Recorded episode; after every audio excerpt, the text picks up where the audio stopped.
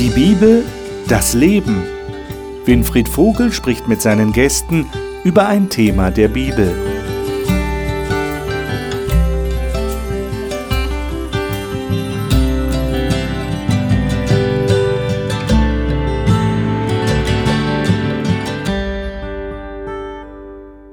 Willkommen zu dieser Sendung. Willkommen zur Gesprächsrunde über die Bibel. Schön, dass Sie uns zuhören und zuschauen heute. Wir sind beim Generalthema. Ähm, wie ist das eigentlich mit den Christen? Was für eine Rolle spielen die in dieser Welt, in der Gesellschaft, in der sie leben? Kirche und Gesellschaft, das ist das Generalthema. Jetzt haben wir festgestellt, dass es Jesus, der unser großer, großes Vorbild ist, sehr stark darum geht, dass Menschen geholfen wird, dass auf sie eingegangen wird, dass wertschätzend mit ihnen umgegangen wird, dass auf ihre Bedürfnisse eingegangen wird. Aber eines, das ragt über alles andere hinaus. Und das ist der große Wunsch, den Jesus hat, dass Menschen über dieses Leben hinaus eine Hoffnung auf das ewige Leben haben. Und deshalb hat er eine Einladung ausgesprochen, eine Einladung an alle Menschen, zu ihm zu kommen, auf ihn zu hören, ihn anzunehmen als Erlöser, als Retter, um die Hoffnung auf ein ewiges Leben zu haben. Um diese Einladung, die beste Einladung, die es gibt, soll es heute in dieser Sendung gehen. Und wir wollen mal schauen, wie hat Jesus sich dazu geäußert? Wie hat er das selber gemacht? Wie hat er Menschen eingeladen? Und dann natürlich immer die Frage, die Bibel, das Leben, was hat das mit uns zu tun? Wie können wir denn diese Einladung aussprechen? Und zwar so, dass sie auch richtig verstanden wird und dass Menschen darauf eingehen können. Das möchte ich mit den Gästen hier im Studio besprechen. Und diese Gäste, die jetzt hier bei mir im Studio sind, darf ich Ihnen vorstellen. Miriam Hitschke lebt mit ihrem Mann und ihren zwei Kindern in Rheinland-Pfalz, wo sie auch in der Verwaltung der Landesarchäologie arbeitet. Sie sagt, Gott erlebe sie als Helden ihres Alltags. Franziska Knoll studiert Psychologie in Bochum und engagiert sich in ihrer Freikirchengemeinde. Der Glaube an einen liebevollen Jesus ist für sie persönlicher Ansporn, wie er in Beziehungen zu Menschen zu investieren. Markus Witte ist neben seiner beruflichen Tätigkeit als Manager in einem Konzern an Unternehmen interessiert, die es sich zur Aufgabe machen, Menschen zu einem gesunden, ausgewogenen Lebensstil zu verhelfen. Die Motivation dazu findet er in der Bibel. Ralf Schönfeld ist Pastor und Theologe, Ehemann, Vater und wie er sagt, auch stolzer Großvater, ist verantwortlicher Leiter einer Freikirche und redet gerne von einem Gott, der ein so großes Herz für Menschen hat. Gut, dass ihr da seid, dass wir über die Bibel reden können, über die beste Einladung. Und ich lade euch ein, dass wir Johannes 10 miteinander lesen. Johannes 10, das ist ein langer Abschnitt, Verse 1 bis 16. Und ich schlage vor, dass wir das einmal lesen. Diesen Abschnitt, auch wenn er jetzt etwas länger ist, aber ich glaube, es ist wichtig, mal darauf zu hören, darauf zu achten, was hat Jesus da eigentlich sagen wollen. Er benutzt ein bestimmtes Bild hier an dieser Stelle. Wer von euch ist so nett und liest das mal? Miriam, darf ich dich bitten, das mal zu lesen? Merkt euch gut, was ich euch jetzt sage, forderte Jesus seine Zuhörer auf. Wer nicht durch die Tür in den Schafstall geht, sondern heimlich einsteigt, der ist sicherlich ein Dieb und Räuber. Der Hirte geht durch die Tür zu seinen Schafen. Ihm öffnet der Wächter das Tor und die Schafe erkennen ihn schon an seiner Stimme. Dann ruft der Hirte sie mit ihren Namen und führte sie auf die Weide. Wenn seine Schafe den Stall verlassen haben, geht er vor ihnen her und die Schafe folgen ihm, weil sie seine Stimme kennen. Einem Fremden würden sie niemals folgen. Ihm laufen sie davon, weil die fremde Stimme sie erschreckt. Die Leute, denen Jesus dieses Beispiel erzählte, verstanden nicht, was er damit meinte. Deshalb erklärte er ihnen, Glaubt mir, ich selbst bin die Tür. Alle, die sich vor mir als eure Hirten ausgaben, waren Diebe und Räuber, aber die Schafe haben nicht auf sie gehört. Ich allein bin die Tür. Wer durch mich zu meiner Herde kommt, der wird gerettet werden. Er kann durch diese Tür ein- und ausgehen und er wird saftig grüne Weiden finden. Der Dieb kommt, um zu stehlen, zu schlachten und zu vernichten. Ich aber bringe allen, die zu mir gehören, das Leben und dies im Überfluss. Ich bin der gute Hirte. Ein guter Hirte setzt sein Leben für die Schafe ein. Anders ist es mit einem, dem die Schafe nicht gehören und der nur wegen des Geldes als Hirte arbeitet. Er wird fliehen, wenn der Wolf kommt und die Schafe sich selbst überlassen. Der Wolf wird die Schafe packen und die Herde auseinanderjagen. Einen solchen Mann interessieren die Schafe überhaupt nicht. Ich aber bin der gute Hirte und kenne meine Schafe, und sie kennen mich, genauso wie mich mein Vater kennt und ich den Vater kenne. Ich gebe mein Leben für die Schafe. Zu meiner Herde gehören auch Schafe, die jetzt noch in anderen Stellen sind. Auch sie muss ich herführen, und sie werden wie die übrigen meinem Ruf folgen. Dann wird es nur noch eine Herde und einen Hirten geben.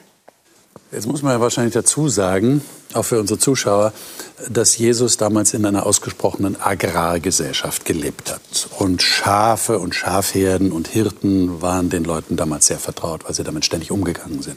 Ich weiß nicht, wie ihr vertraut seid mit Schafen oder Schafherden und wie ihr euch fühlt, dass hier Menschen als Schafe bezeichnet werden.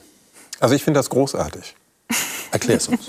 Also wenn ihr zu mir nach Hause kommen würdet, äh, ich glaube, keiner von euch war bei uns zu Hause, dann hängen drei Schafe draußen an der Eingangstür. Drei Schafe hängen an der Nein, also so aus Filz ausgeschnitten, gebastelt.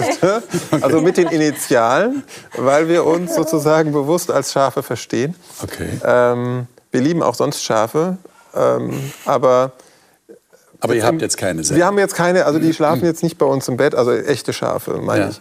ja. Aber jetzt ernsthaft äh, gesprochen, ich glaube, wenn man Schafe beobachtet, auch wenn wir eben nicht in, in dem Kulturkreis leben, wo uns täglich eine Schafherde begegnet, Mhm. Ja. wenn man Schafe mal beobachtet, und ich habe das mal gemacht, äh, Bild darüber lachen, ja, dass man sich einfach mal neben eine Schafherde setzt und die Schafe mal so ein, zwei Stunden beobachtet. Ja. Äh, Das ist schon interessant. Ähm, insbesondere wenn man auch einen Schafhirten, der einfach durch die Landschaft zieht, mit einer Herde beobachtet, ähm, wie, ja, wie soll ich das ausdrücken, wie sich Schafe äh, verhalten. Das, äh, das, also mich spricht das an, weil ich mich als Mensch darin erkenne. Insofern finde ich das nicht als ein Affront, äh, wenn, wenn ich hier als Schaf bezeichnet werde. Also Markus, zu mir hat mal jemand gesagt, Miriam, du bist ein dummes Schaf. Ah ja. Das fand ich nicht witzig. Aber das Dumm könnten wir doch streichen, oder? Du bist ein freundliches Schaf. Ja, ähm, das war bei einem ganz anderen Zusammenhang und letzten Endes auch sehr liebevoll gemeint. Von daher war das alles verzeihbar. Verzeiht. Okay. Aber das wird ja gern gemacht. Ne? Schafe werden ja so als, als dumm bezeichnet oder hingestellt. Und das ist es ja wohl gar nicht. Und wenn ich hier auch lese, und es ist tatsächlich so, dass die Schafe ihren Hirten an der Stimme erkennen, folgen sie nicht dumm einfach irgendjemandem, sondern nur dem, den sie kennen. Und das ist hier so ein, so ein Aspekt, den ich, den ich auch da. Aber Schafe sind schutzbedürftig. Also Das sind sie wirklich. Also ich habe gesehen, da standen ein paar Sträucher in der Mitte, die Schafherde läuft. Der Hirte läuft auf der einen Seite und die Schafe teilten sich. Und dann war das nach, dem, nach diesem Büschen nicht so, dass die Schafherde wieder zusammenlief, sondern ein Teil lief wirklich da weiter und der Hirte da. Und nachdem sie dann die Stimme gehört hatten, Ja. wie du sagst, haben die dann natürlich wieder Anschluss gefunden. Man fragt sich natürlich, was ging in dem Schaf vor, dass es nicht von selbst wieder auf den Weg einge... Also das meine ich mit der Schutzbedürftigkeit. Die brauchen schon eine gewisse Art von Unterstützung im Leben. Okay, also das wäre ein Aspekt, der in diesem Bild zum Tragen kommt. Was kommt denn dann noch raus? Aber das Schöne ist ja, das sind ja auf der einen Seite Schafe und bei mir überwiegt eigentlich auch so der Teil, dass ich Schafe eher so als die, eben wie man das dann, wie du auch schon gesagt hast, eher dumme Schafe, ja. Ähm, und dann aber auf der anderen Seite der Hirte, der so eigentlich wie der Held für die Schafe da eben auf die aufpasst und die führt und die eben den Futter da besorgt irgendwie, dass er die da rumführt und gegen alles Mögliche verteidigt. Und ich finde das Bild so schön, ja, dass Jesus unser Hirte ist, dass er so viel über uns steht und wir darauf vertrauen können, dass er das immer besser weiß als ich selbst in meiner kleinen Welt und dass er aber auch gegen mi- mich gegen alles verteidigen kann, wenn es sein muss. Ist das jetzt eine Einladung? Versteht ihr das als Einladung? Wir reden ja über die beste Einladung, die es gibt. Ist das eine, kann man das verstehen als Einladung, was Jesus hier sagt? Habt ihr so das Gefühl, ja, dass wenn ich das jemandem vorlese, ja, denkt vielleicht an irgendjemand, den ihr kennt, vielleicht jemand, der tatsächlich diese Einladung von Jesus noch nicht angenommen hat. Und ihr stellt euch jetzt vor, ihr lest diesen Text ihm vor, sagt, schau mal, was Jesus gesagt hat. Ähm, wäre das eine Einladung? Also für mich ist das eine positive Einladung, zum eigentlich absoluten Vertrauen. Für mich kommt der, äh, kommen die Beispiele, die hier so genannt werden und die Situation äh, dem gleich, was, wie ein Kind auch über einen Vater denken kann. Also wenn du so einen Papa hast, was soll passieren? Okay. Also das, du überträgst das aber. Ja, ich übertrage das. Ja. Das Leben ist so herausfordernd und da kannst du wirklich jemanden gebrauchen, der auf deiner Seite ist, bedingungslos. Du hast gerade, da kommen Herausforderungen, kommen Angriffe, manchmal auch wirklich bösartig und heftig. Und da ist jemand da, der sagt, ich setze sogar mein Leben für dich aufs Spiel. Ja, wo findest du sowas? Mhm. Und jetzt ein freies Angebot. Also für mich bedeutet das auch totale Geborgenheit. Mhm. Wo finde ich das heute? Mhm. Also auch als Erwachsener, also wir als Eltern, äh, Ralf, du sagst es gerade, wir geben unseren Kindern Geborgenheit. Das ist auch unsere Verantwortung. Aber auch wir als Erwachsene haben manchmal Krisen oder Herausforderungen im Leben. Und sich da fallen lassen zu können, in diesem Gott, in Jesus Christus sich fallen lassen zu können und in diesem Bild gesprochen, diese totale Geborgenheit zu erfahren, das ist für mich so wertvoll. Ähm, ich möchte nicht mehr ohne. Mhm. Jetzt weist ja Jesus auf etwas ganz Bestimmtes hin. Er betont ja etwas, nämlich ich bin die Tür. Das lässt mich jetzt zu dem Schluss kommen, korrigiert mich, wenn ich das falsch sehe. Es geht nicht in erster Linie darum, in der Schaf es geht schon darum, in der Schafherde zu sein. Aber noch wichtiger scheint es zu sein, über den richtigen Weg zu der Schafherde zu kommen, oder? Warum ist Jesus das so wichtig zu sagen, ich bin die Tür? Über die richtige Person. Über die richtige Person. Er setzt ja auch einen Gegensatz. Ja. Also nur so ein angemieteter Hirte ja. von irgendeiner Arbeitsagentur, der kriegt seinen Lohn und gut ist. Der äh, identifiziert sich der, nicht wirklich der, damit. Der, der, interessiert sich doch nicht wirklich für die Leute. Ja. Und wenn ich also jemanden suche in meinem Leben, dem ich vertrauen kann, soll ich mir schon überlegen, wem. Mhm. Und Jesus sagt, ich bin's. Und seltsamerweise, sonst geht es mir immer so, wenn Leute sagen, also ich bin's. Ja, so Wahlkampf oder so, oh, nervt mich äh, oder kann mich kolossal nerven. Aber wenn Jesus sagt, ich bin und er stellt sich positiv raus und, und die anderen negativ, wirkt das auf mich überhaupt nicht arrogant oder abstoßend, wie das sonst so wirkt. Ich glaube ihm das einfach, dass ja. er tatsächlich so ist. Jesus erklärt sich hier einfach. Er sagt nicht, ähm, ich bin der gute Hirte, folg mir mal, sondern er erklärt das. Worin kann ich denn den Unterschied erkennen zwischen einem, der es nicht gut meint, und einem, der es gut meint, ihm, der es gut meint? Und er garantiert etwas, das kein Mensch kann und das auch ich selber niemandem garantieren kann. Er garantiert, dass er mich zum Leben führt. Und egal wie gut ausgebildet ich bin, welche Erfahrungen ich habe, ich kann keinem anderen Menschen eine Garantie in dieser Größenordnung aussprechen. Und ich kann sie auch von niemandem erhalten. Das kann ich nur bei Jesus. Und das finde ich so wunderbar, dass er das ganz klar deutlich macht. Wenn du mir folgst, hast du was davon. Nämlich etwas, das du nirgendwo anders finden wirst. Aber wenn jetzt einer kommt und sagt, äh, das ist für mich zu exklusiv, warum denn nur über Jesus? Das heißt, nur durch Jesus äh, habe ich die Hoffnung auf wieso? Also wenn man Jesus jetzt einfach nur in die Reihe von Religionsstiftern einordnen würde, würde ich diese Frage nachvollziehen können. Warum nicht einer der anderen großen Religionsstifter, die eine Weltreligion oder auch andere Religionen begründet haben? Ähm, natürlich kann jemand, der das nicht erlebt hat, das nicht nachvollziehen, dass mir zum Beispiel Jesus Christus viel mehr bedeutet, als nur ein Religionsstifter zu sein. Für mich ist er wirklich der Sohn Gottes und das Einzigartige darin ist, ohne dass ich andere Religionen in irgendeiner Weise herabstufen möchte. Ich habe auch Respekt vor anderen Religio Religionen und religiösen Menschen, aber für mich persönlich ist es sehr wichtig, Jesus so erfahren zu haben, dass er sich als Gott selber opfert. Das ist der Wahnsinn, in Anführungszeichen. Hm. Also das, das kann man ja kaum begreifen. Und das geht aber über das hinaus, was hier steht. Ja. Das könnte man ja schon so als ähm, eine Rede eines Religionsstifters sehen. Kommt zu mir, bei mir seid ihr geborgen, hast du gesagt, bei mir geht es euch gut. Äh, ich bin nicht irgendeiner, der nur für Lohn arbeitet, sondern ich identifiziere mich mit der Sache. Ihr seid hier gut aufgehoben, ja, in meiner Religion. Aber was du jetzt sagst, geht ja noch darüber hinaus. Zumal Jesus ja diesen Anspruch stellt, es geht nur über mich, ausschließlich, exklusiv, nichts anderes. Und das ist in der Religionsdiskussion in der Welt, die wir haben, ja schon etwas, das herausragt und manche auch äh, skeptisch werden lässt.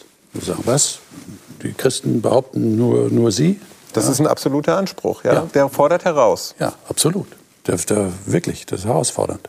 Politisch korrekt ist es nicht. Ja. Da kann man sehr schnell Ja, eben. in Fett, ins Fettnäpfchen treten. Aber ich, ich bin ganz bei dir, Markus, weil ich, die Tatsache, dass Jesus sagt, ich opfere mein Leben. Und wenn man da im Hintergrund hat, äh, Gott, Gottes Sohn, ein Gott rennt Menschen hinterher, die manchmal gar nichts von ihm wissen wollen und sagen, ich bin für euch da.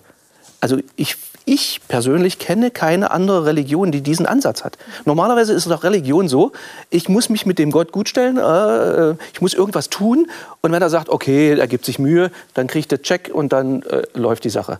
Aber hier ist es ganz anders. Jesus stellt alles total auf den Kopf. Und das ist eigentlich unglaublich, dass Gott den Menschen hinterher rennt und sagt, ich bin für euch da. Ihr müsst nicht für mich da sein. Ich bin für euch da. Und er geht dem, was er von uns sich wünscht, voraus. Ja, er lebt das erstmal vor. Er lebt den Weg bis zum Ende und der Auferstehung vor. Und, und verlangt nichts von uns, was er nicht selber durchlebt hätte. Also als ich mich, es geht um die Einladung heute, ne? als ich mich eingeladen gefühlt habe, ich sage das jetzt mal, begreift das Wort auf, ähm, ich wollte nicht. Ich wusste tief in meinem Inneren, dass das richtig ist, aber ich wollte nicht. Ich wollte bestimmte Dinge, also ich war emotional blockiert oder unwillig oder wie man es auch, aber ich wollte nicht. Und mir ist der, der Text dann in, in Lukas 7, 47 sehr wichtig geworden. Da geht es um Pharisäer, Simon, Jesus ist da und dann kommt die Sünderin und, und ähm, behandelt Jesus besser als sein Gastgeber. Und dann sagt ja Jesus, ich paraphrasiere sozusagen, wem viel vergeben ist, der liebt viel.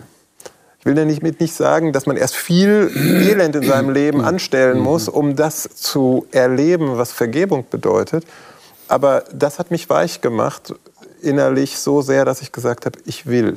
Es war äh, rein, dass ich verstanden habe, was Jesus da für mich durchgemacht hat. Und Es erhöht das- auf jeden Fall das Bewusstsein für die Absolut, Erlösungsbedürftigkeit, absolut. dass ich das brauche. Und dann nicht, mit Druck oder Zwang. Ja. Ich glaube, eins der größten Missverständnisse, vielleicht auch in der christlichen Kultur, in unserer christlichen Geschichte, auch über die Jahrtausende, also seit, seit Christus gelebt hat, ist, dass vielleicht in guter Absicht mit den falschen Methoden Leute zu Christen gemacht wurden. Und zwar mit Zwang. Und für mich ist ganz klar, wenn ich das Wort Gottes lese, das ist niemals Gottes Absicht gewesen. Niemals. Gott zwingt niemanden. Ich finde es auch interessant in dem Zusammenhang, dass Jesus das, also praktisch seine, seine Rettung einbettet in so ein Bild. Und ihr habt ja gerade bestätigt, dass dieses Bild eigentlich ja, in gewisser Hinsicht einem das Herz aufgehen lässt. Das ist, äh, das ist ein schönes Bild. Es hat mit Geborgenheit, mit Frieden zu tun, mit Sicherheit. Und Jesus kommt jetzt nicht einfach und sagt, also ich übrigens bin für euch gestorben und äh, das ist eure einzige Chance und äh, nehmt mich an. Und das, so spricht er nicht die Einladung aus, sondern er bettet das ein in so ein Bild, in so eine Geschichte. Das ist schon was Besonderes. Ne? Was mir auch die ganze Zeit gerade über nicht aus dem Kopf geht, ist einfach, dass er ja auch von anderen spricht, die eben dann nicht durch ihn zu den Schafen gehen. Also im übertragenen Sinne seine Gemeinde, seine, die Christen, die zusammen in einer Gemeinschaft sind ähm, und die einfach nichts Gutes wollen. Und das ist für mich auch ein total hilfreicher Messer, sag ich mal jetzt, ähm, woran man so ablesen kann, hat die Person jetzt Gutes vor oder nicht? Ist sie wirklich in Christus? Ist, ist diese Person durch Christus wirklich hier reingekommen oder eben nicht? Ähm, und das ist eben natürlich auf der einen Seite dieser Text so eine große Einladung, aber eben auch eine Warnung vor eben falschen Menschen mit falschen Motivationen, die eben keine persönliche Bindung zu diesen Schafen haben, sondern denen es um sie selbst geht oder um Profit. Ja, ja. Ja. Und da verstehe ich sogar Aspekt. auch Arbeitskollegen, Bekannte, die jetzt nicht Mhm. an Gott glauben, die sagen, diese ganze Religiosität oder Religionen ist alles Geschäftemacherei. Ich habe das schon so oft gesagt. Ja. Ich, so ungefähr, äh, ist man denn verrückt, so viel seiner persönlichen Ressourcen dorthin zu tragen? Wofür? Also ich kann das nachvollziehen. Das steckt eigentlich in dem Text drin. Ne? Ja, genau. Interessant. Ja, aber nur geht es ja nicht um Religion, sondern um den Glauben, um Ja. den ganz persönlichen Aber Glauben. Und ich wenn mache da ich das nicht erfahren habe, weiß mancher weiß ja nicht den Unterschied, Gen- richtig? Ja, Also manche machen es sehr direkt. Vor 14 Tagen waren wir in Urlaub. Äh, unsere Gastgeber, äh, äh, da, da sagte die Frau ganz klar, ähm, glaube, ich glaube, aber geh mir mit der Kirche. Also dieses, ähm, wo man den Eindruck hat, hier ist jemand hintenrum reingestiegen, es gibt andere Motive und so. Und das macht für mich auch Jesus so vertrauenswürdig, weil er die ganz klar alles offen sagt. So, so ist es, so bin ich. Ich gehe durch die Tür, ich habe keine versteckte Agenda, ich habe keine hintenrum, ich habe keine Hintergedanken und Absichten. Ich, ich suche nicht meinen persönlichen Vorteil, im Gegenteil, äh, ich werde wahrscheinlich einen persönlichen Nachteil haben. Aber ihr seid mir wichtig. und dann Das überzeugt mich. Dann noch so ein Aspekt, woran man das erkennen kann, sehe ich darin, Jesus führt die Herde zusammen. Das sagt er ja auch in dem Text. Also da, wo Jesu Geist, Gottes Geist herrscht, da führt es die Menschen zusammen. Und wo ein anderer Geist herrscht, da rennen sie auseinander. Und das ist auch so ein, so ein Erkennungsmerkmal für mich, wo ich sage, wenn man guckt, wenn man irgendwo neu hinkommt, was, was herrscht da für ein Geist? Wie sind die Menschen miteinander? Wie gehen sie miteinander um? Wie komme komm ich da hinein? Komme ich da hinein oder nicht? Und das würde bedeuten, die Tür hat weiterhin Bedeutung. Dass, Ja. dass die Tür wirklich benutzt worden ist Ja. von jedem. Ja? Und das in der, in der Erweiterung heißt es dann, hat diese Tür, nämlich Jesus, immer noch Auswirkungen auf das, was da passiert in dieser Herde.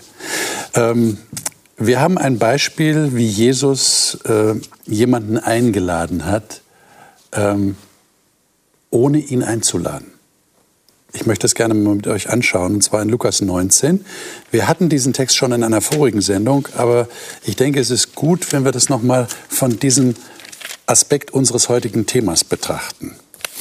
Äh, Lukas 19. Vielleicht erzähle ich das ganz kurz. Da ist ein Mann, der ist Oberzöllner, also der ist ein Zolleintreiber für die Römer. Die Zöllner waren nicht gut gelitten, weil sie haben betrogen, sie haben die Leute übervorteilt, haben ihnen zusätzlich Geld abgenommen, haben das in die eigene Tasche gesteckt. Die waren verhasst bei den Juden. Sie haben für die fremde Macht gearbeitet und waren außerdem noch Betrüger. Und dieser Mann war offensichtlich in einer leitenden Position und er war klein von Gestalt und er hört, dass Jesus kommt und er will ihn sehen. Er hat aber natürlich Mühe, er kann nicht über die Leute hinwegsehen, weil er so klein ist und er steigt auf einen Baum und da kommt die Menge mit Jesus durch die Straßen und der sitzt da oben auf dem Baum. Und Jesus bleibt genau unter diesem Baum stehen, schaut hoch und redet ihn an mit Namen und sagt, Zachäus, komm schnell runter, ich muss heute bei dir zu Hause in deinem Haus sein. Und dann kommt es zu dieser Begegnung und äh, Jesus äh, predigt gar nicht, fällt mir hier auf in der Geschichte. Und der Zachäus sagt plötzlich, als Jesus bei ihm zu Hause ist, also ich habe mir überlegt, die Hälfte meiner Güte gebe ich den Armen. Wenn ich von jemand etwas durch falsche Anklage genommen habe, erstatte ich es vierfach wieder. Und da sagt Jesus, jetzt mit meinen Worten, hier muss ich gar nichts mehr tun. Ja? In diesem Haus ist schon das Heil eingekehrt. Was sagt uns diese Begegnung zwischen diesen beiden Menschen, also Jesus und Zachäus, über die Art und Weise, wie Gott Menschen einlädt? Was, lernt ihr daraus? Und was nehmt ihr mit auch für euer eigenes Leben? Und wie ihr Menschen einladen wollt? Habt ihr da was daraus entnehmen können? Also erstmal ist ja der, der Zachäus ein sehr zielstrebiger Mensch in meinen Augen. Davon kann man Er ausgehen, ist, ja. er ist klein, ja. Ähm, das erzeugt ja alleine schon mal vielleicht Komplexe. Aber er ist sehr zielstrebig, sonst wäre er nicht so erfolgreich in Anführungsstrichen in, in seinem Bereich. Er wird nicht unbedingt von den Leuten gemocht, das weiß er auch. Und trotzdem scheut er die Masse nicht. Ja, er hat ein Ziel, er will Jesus sehen. Und jetzt kommt dieser Jesus. Und jetzt ist er auch noch dummerweise so klein. Und er klettert da einfach auf den Baum. Also ganz pragmatisch. Ich weiß nicht, ob ich als erwachsener Mensch bei einem großen Konzert oder sonst wo, nur weil ich vorne dran sitzen will, auf den Baum klettern würde. Wahrscheinlich eher nicht, aber da ist er sich gar nicht zu schade für, weil er will ja Jesus sehen, das ist sein Ziel. Also der, Jesus hat da eigentlich schon eine gute Grundlage, die er da vorfindet bei dem Zachäus. Okay. Und dann kommt Jesus und sieht ihn und sagt, du, bei dir will ich heute zu Hause sein. Ja. Und Zachäus nimmt das einfach so an. Der ist nicht, vielleicht nicht mal vorbereitet darauf. Aber der sagt, ja klar, gut, komm doch. Und, und dieser, dieser innere Prozess, also ich meine, es wird ja wirklich nicht viel darüber beschrieben, ob, ob Zachäus jetzt schon aufgrund eines inneren Problems dieses Ziel hatte, Jesus zu sehen und ja. einfach nur als Weg da rauszukommen. Aber Jetzt könnte man ja spekulieren, wie hat der Zachäus überhaupt von Jesus gehört? Er muss ja irgendwie positive Berichte mhm. gehört haben. Es muss ihn irgendwas angezogen haben, dass er sogar auf einen Baum steigt, wie du gerade gesagt hast, in der Situation, sich unter Umständen sogar blamiert vor den anderen Leuten. Da muss ja irgendwas passiert sein. Meine Frage ist jetzt, wie begegnen denn Menschen heute Jesus? Jesus kommt ja nicht mehr persönlich durch die Stadt. Ja, und da müssen wir uns selbst angucken hier in der Runde. Okay. Also jeder sich selbst im Spiegel oder wir mhm. uns gegenseitig. Ähm, wenn wir Christus kennengelernt haben, mhm. fordert uns ja die Bibel dazu auf, ähm, das Gute, was uns Christus getan hat, weiterzugeben. Hm. Und ich finde es hier interessant, und da möchte ich mich an meine eigene Nase fassen, ähm, dass Jesus hier zumindest laut dem Bericht gar nicht so viele Worte findet. Ähm, ich stelle das bei mir selber fest, dass uns die Worte lockerer sitzen als die guten Taten. Ich meine jetzt gute Taten nicht im Sinne, dass wir uns unsere Erlösung verdienen wollen, sondern gute Taten in dem Sinne, dass unser Mitmensch praktisch, ganz konkret zum Anfassen erleben kann, so wie Jesus damals auch mit den Menschen umgegangen ist. Aber ich will doch, ich will doch den anderen überzeugen und ich möchte doch möglichst schnell ein Feedback haben, ja, ich habe dich verstanden. Ich bin auch überzeugt davon, was du glaubst. Ja, aber die Frage ist, ob das nur auf der kognitiven Ebene passiert. Also ja, natürlich. Eben, und das würde ich genau hinterfragen, weil Jesus setzt hier ein Zeichen gegen alle gesellschaftlichen Konventionen, weil die anderen meckern ja oder murren und, und empören sich, dass Jesus dort zu ihm geht, sagt er, ich muss heute in dein Haus einkehren. So, und dann ähm, das, der, der Zachäus versteht ja, was Jesus da gemacht hat. Er durchbricht Schranken, gesellschaftliche Schichten sozusagen. Und er, er lässt alle Konventionen, die Zachäus vielleicht auch, äh, unter denen er leidet und, und auch alle, alles andere, was er an Unheil vielleicht anderen angetan hat, das lässt Jesus alles hinter sich und begegnet ihm ganz tief als Mensch. Und daraus ne, entnehme ich, und, und, und da bin ich selber auch mit mir am Kämpfen, weil ich weiß, dass ich das nicht immer so tue. Aber je mehr ich Christus erkenne, auch in seinem Wort, desto mehr wünsche ich mir, dass ich das leben kann. Aber ich sehe da auch noch, noch eine Spannung. Ich meine, ist die Notwendigkeit sowieso dazu gegeben, weil wir merken, dass die Menschen in unserer Umgebung vielleicht gar nicht daran interessiert sind, was zu hören? Also auf jeden Fall. Ich, ich glaube, erlebe das so. Ja, die Leute sind ja, man, man, hat den Eindruck, wollen die wirklich was hören, was ich ihnen jetzt erzählen soll oder will? Vielleicht sollte ich erst mal fünfmal was tun, bevor ich ein erstes Wort sage. Und ja, ich glaube, ist das, das, ist, das ist vielleicht auch, vielleicht sind wir da sogar ein Stück weit schuldig, also schuldig im Sinne, dass wir selber verantwortlich sind, dass der ein oder andere nichts mehr von Christen hören will. Mhm im wahrsten Sinne des Wortes, weil wir schon viel zu viel gesagt haben, sondern er möchte einfach was sehen, und zwar was ganz Authentisches. Was hat denn Jesus hier gemacht?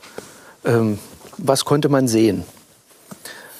Die Situation, äh, da war jemand, äh, so Zachäus war ja nicht einer der nettesten, war sogar noch ein Oberbetrüger. Das war nicht, der ist nicht, äh, hatte nicht nur ein schlechtes Image, das war so jemand. Der war fies. War der Inbegriff dessen, ja. ja. Wie kriegt man einen Menschen dazu, dass er von A nach B geht? Ja. Die Leute haben das versucht. Die haben den ausgegrenzt, über Jahre geschnitten. Keiner wollte was mit ihm zu tun haben, die Straßenseite gewechselt. An Gottesdiensten, überhaupt am sozialen Leben konnte er nicht teilnehmen. Ähm, verächtliche Blicke und alles mögliche, was man jemandem so, ohne ihm massive physische Gewalt anzutun, was man jemandem antun kann. Was hat es genützt? Null. Jesus sagt, okay, ich komme zu dir. Ich mache das ganz anders. Ich besuche dich. Und das konnte man sehen, dass der nicht sagt, du bist mir äh, sondern irgendwie mag ich dich. Ich komme zu dir nur zu dem einen. Viele hätten sich gewünscht, dass sie besucht wird von dieser wichtigen Person, die Jesus mittlerweile war. Und Jesus schafft das, wovon bis heute die ganze Justiz träumt, Leute irgendwie zum Positiven zu verändern. Die kommen ja aus dem Knast schlimmer raus, als sie reingegangen sind. Und hier Jesus an einem einzigen Tag ein neuer Mensch. Sicherlich war da schon in ihm was vorgegangen, aber Jesus durch diese unbedingte Zuwendung, ohne Rücksicht auf alle. Ralf, willst du damit sagen, wir Christen sind die Einladung? Kann man das so formulieren oder ist Ja. das, ist das Ja. überspitzt gesagt? Ja, kann man, so, kann man so formulieren. Und dann ist für mich natürlich die Frage, die ich mir sofort stelle, was bin ich gestern für eine Einladung gewesen, heute für eine morgen? Wie komme ich rüber? Ja. Bin ich so positiv, dass es wirklich einladend ist?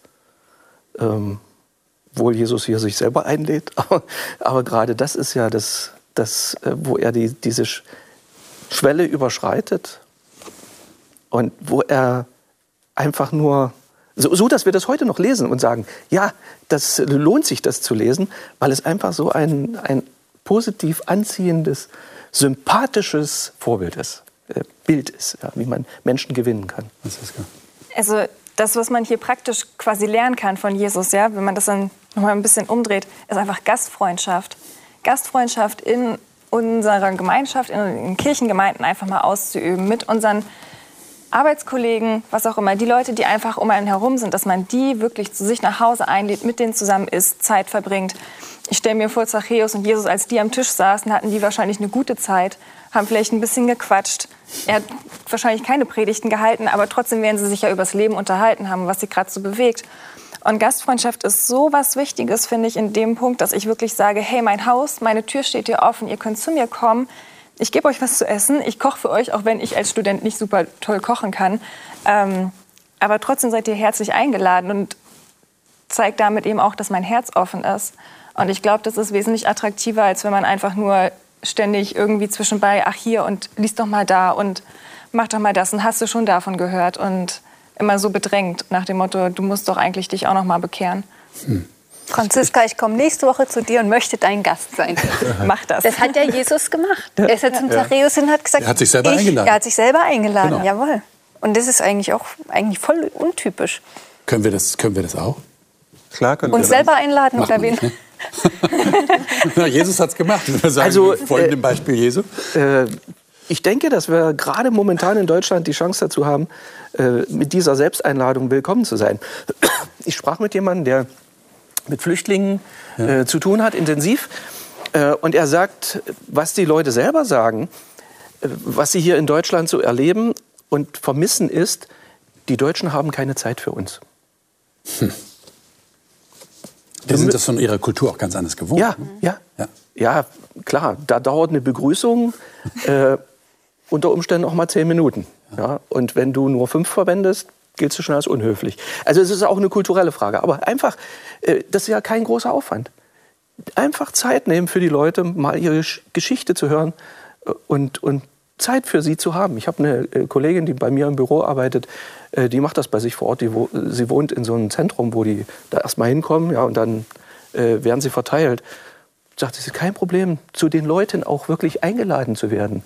Kriegt man einen schönen Tee und dann erzählen die Leute eine Geschichte, manche sehr bewegende Geschichte, manche sind einfach nur freundlich, manche wollen überhaupt nicht drüber sprechen, aber ich habe Zeit für dich. Was ist das für eine tolle Einladung, wenn Christen so oft... Und das ist ja auch in diesen Kulturen ein Ausdruck der Wertschätzung. Aber hallo. Wenn ich zu jemandem Ja. gehe und ich lasse mich bewirten.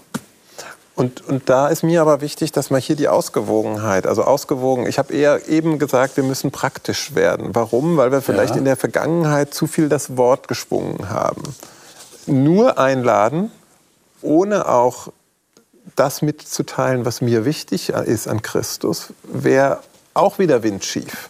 Ich glaube, so wie ich Jesus in, in, in der Bibel verstehe, ist, dass er das so miteinander verknüpft hat, dass man es gar nicht trennen kann. Er war ständig authentisch, er war ständig freundlich, er hat ständig die Bedürfnisse und Nöte der Menschen äh, gesehen und, und, und, und gestillt. Und gleichzeitig hat er ihnen auch immer etwas über das ewige Leben äh, gesagt. Also, dass sie nicht nur quasi hier in ihrem Diesseits gefangen sind. Und ich glaube, wenn wir da diese Balance hinkriegen, dann wären wir einen deutlichen Schritt weiter. Ist das nicht überhaupt das Problem, das wir immer wieder haben, dass wir Dinge voneinander trennen, die eigentlich nicht getrennt werden können? Versteht ihr, was ich meine? Ja, es gehört Da sagen wir, nee, nicht so viel reden, lieber was tun. Und dann kommt wieder jemand und sagt, ja, aber nur tun, das geht ja auch nicht, ich muss ja auch was sagen. Ja. Das gehört eigentlich zusammen, oder? Aber das ist ja gerade, wenn wir immer noch bei dem Beispiel mit Gastfreundschaft bleiben, man unterhält sich ja beim Essen, ja? Also wenn man dann was sagen möchte, kann man ja was sagen. Du sagtest gerade eben was über Wertschätzung und ich finde das in dieser Geschichte so genial. Da sagt Jesus in Vers 9, heute hat dieses Haus Rettung erfahren, denn auch dieser Mann ist Abrahams Sohn. Ja. Was für eine Wertschätzung, ja, für diesen Mann, der der meistgehasste Mann wahrscheinlich da in einem Radius von mehreren Ja. Kilometern ist. Ja. Und dem wird gesagt, das ist Abrahams Sohn, ja. Was, was die Menschen drumherum gedacht haben müssen, wenn die das mitbekommen haben, wie der emporgehoben wird. Und das macht Jesus eben auch mit uns. Er wertschätzt uns. Und das können wir eben auch weitergeben, dass wir die Menschen um uns herum auch wirklich wertschätzen und ihnen Mut zu sprechen. Aber das würde für uns bedeuten, dass äh, wir uns immer wieder verdeutlichen, wenn wir mal herausgefordert werden durch irgendeinen Mitmenschen, dass wir uns sofort ins Bewusstsein rufen, Christus wäre genau für den auch ganz allein gestorben, selbst wenn es mich gar nicht geben würde. Und dann kriegt dieser Mensch plötzlich einen Wert weit über alle Maßen und dann kann ich mich nur noch demütigen und sagen, Herr, wieso konnte ich irgendwie so einen äh, ja, diffamierenden Gedanken oder äh, so eine Emotion überhaupt zulassen? Ich meine, für alle diejenigen, die äh, sehr darauf bedacht sind, dass auch äh, inhaltlich was rüberkommt, äh, empfehle ich den Text in Apostelgeschichte 26. Den können wir jetzt zeithalber leider nicht mehr lesen, aber das ist ein gutes Beispiel dafür. Der Paulus, der vor einem König und einem Statthalter, Festus Agrippa, Rede und Antwort stehen soll, warum er denn gefangen genommen worden ist und so weiter, und die Juden ihn so hassen. Und er erzählt einfach seine Lebensgeschichte. Ich finde das hochinteressant. Er erzählt seine Lebensgeschichte. Der macht jetzt gar keine große theologische Abhandlung, er hält keine Predigt in dem Sinne. Und am Ende dieser Lebensgeschichte ist er dann sogar so mutig, dass er zu dem äh, König sagt, ich weiß, dass du glaubst. Glaubst du nicht an die Propheten? Ich weiß, dass du glaubst.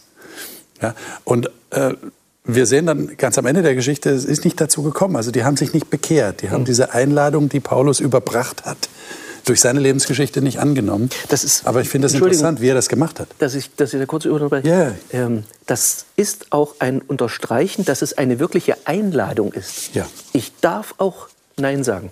Ja. Ich kann auch Nein sagen. Ja. Sonst wäre es nicht echt.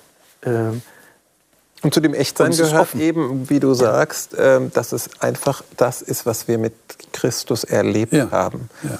Das ist noch kraftvoller oft, zumindest am Anfang, wenn jemand das Wort, äh, die Bibel noch nicht kennt, als alle Theorie. ja.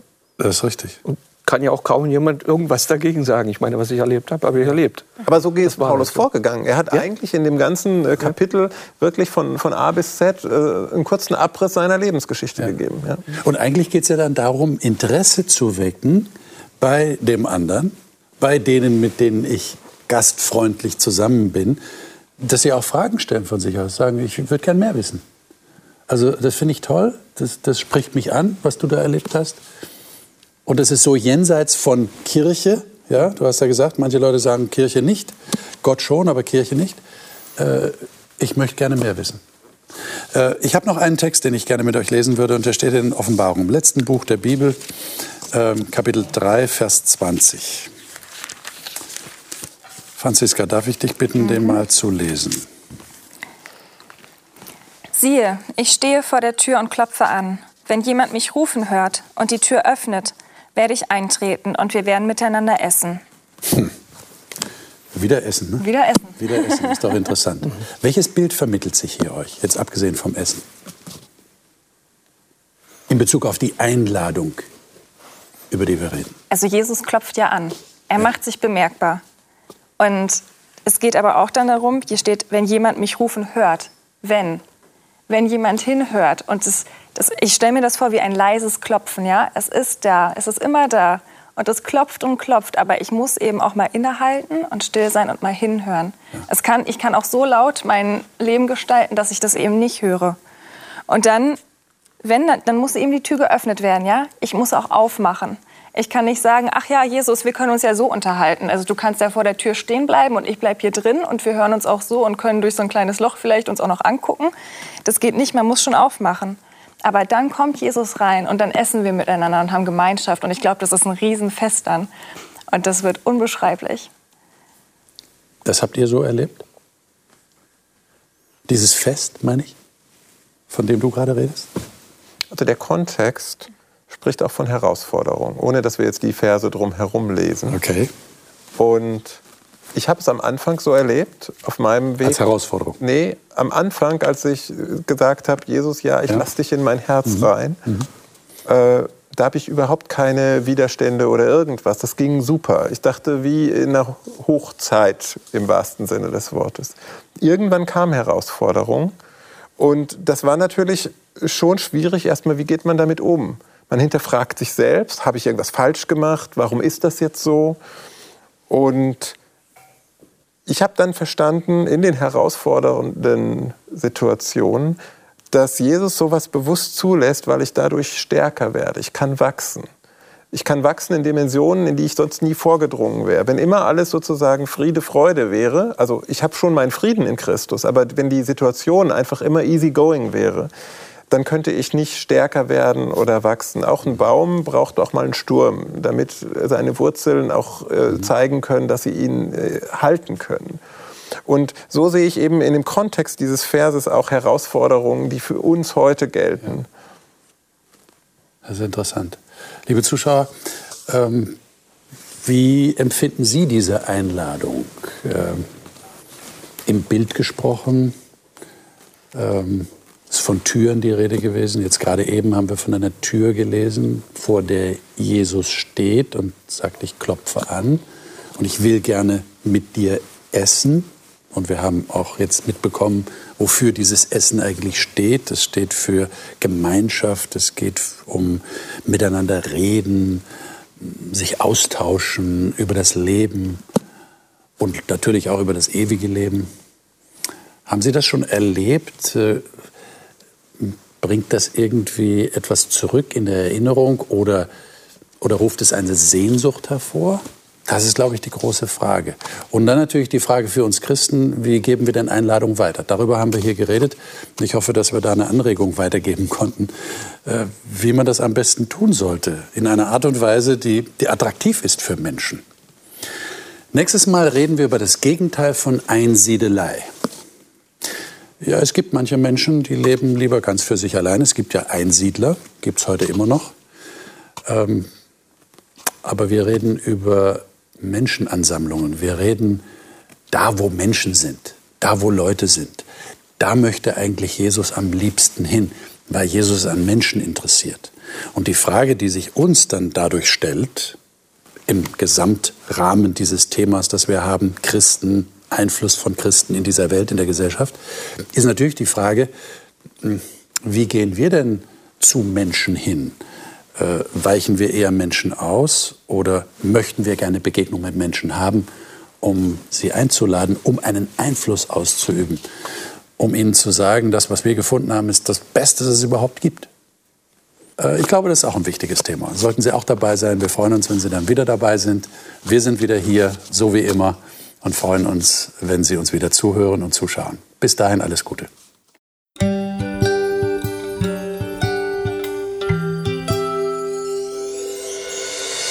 Sie hörten auf Hochchannel Radio die Bibel, das Leben mit Winfried Vogel und seiner Gesprächsrunde.